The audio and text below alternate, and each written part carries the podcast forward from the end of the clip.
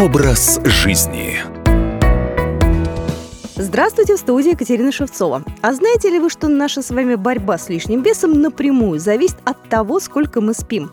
Команда европейских исследователей нейрофизиологов из шведского университета Упсала доказали, нехватка ночного сна приводит к повышенной потребности в пище. Хронически недосыпающий человек в среднем употребляет в сутки почти на 40% больше калорий, чем требуется. Плохой ночной сон виноват в том, что гормон голода начинает вырабатываться неправильно, и сигналы насыщения поступают в мозг с опозданием. Оказывается, гормон голода – грилин, его производят особые клетки слизистой оболочки желудка, наиболее активно вырабатывается под утро после бессонной ночи, в результате чего весь следующий день человека преследует волчий аппетит, а контроль насыщения серьезно занижен. А вот если у человека полноценный ночной сон на протяжении недели, то именно во время фаз глубокого сна активизируются процессы сжигания лишних жиров. Так что можно сказать, что наиболее активно мы худеем во сне.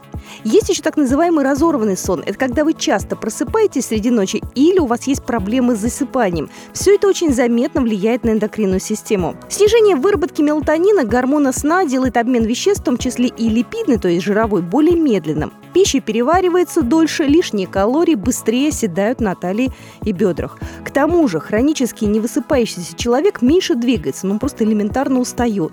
Его изнуренный организм начинает работать в режиме сохранения энергии, что тоже ведет к увеличению веса. Хороший же сон, помимо правильной выработки гормонов, дает еще бодрость и желание двигаться, а движение – это похудение. Запомните простые советы. Чтобы метод «спим и худеем» начал работать, нужно добиться полноценного ночного сна. Во-первых, старайтесь ложиться в одно и то же время. И в выходные тоже. Для городского взрослого человека это может быть предел от 11 вечера до половины первого ночи. И пусть непрерывный ночной сон длится 7-7,5 часов. Во-вторых, избегайте приема алкоголя за 4 часа до сна. Более бокала вина либо 50 грамм крепкого напитка. Если еще не бросили курить, не дымите хотя бы за пару часов до сна, потому что никотин очень сильно возбуждает нервную систему.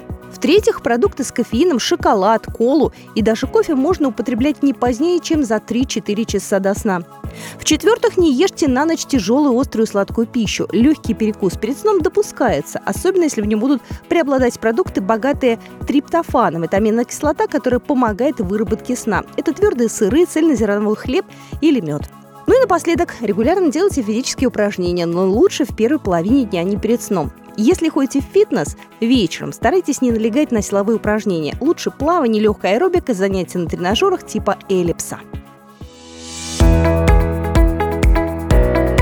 Образ жизни.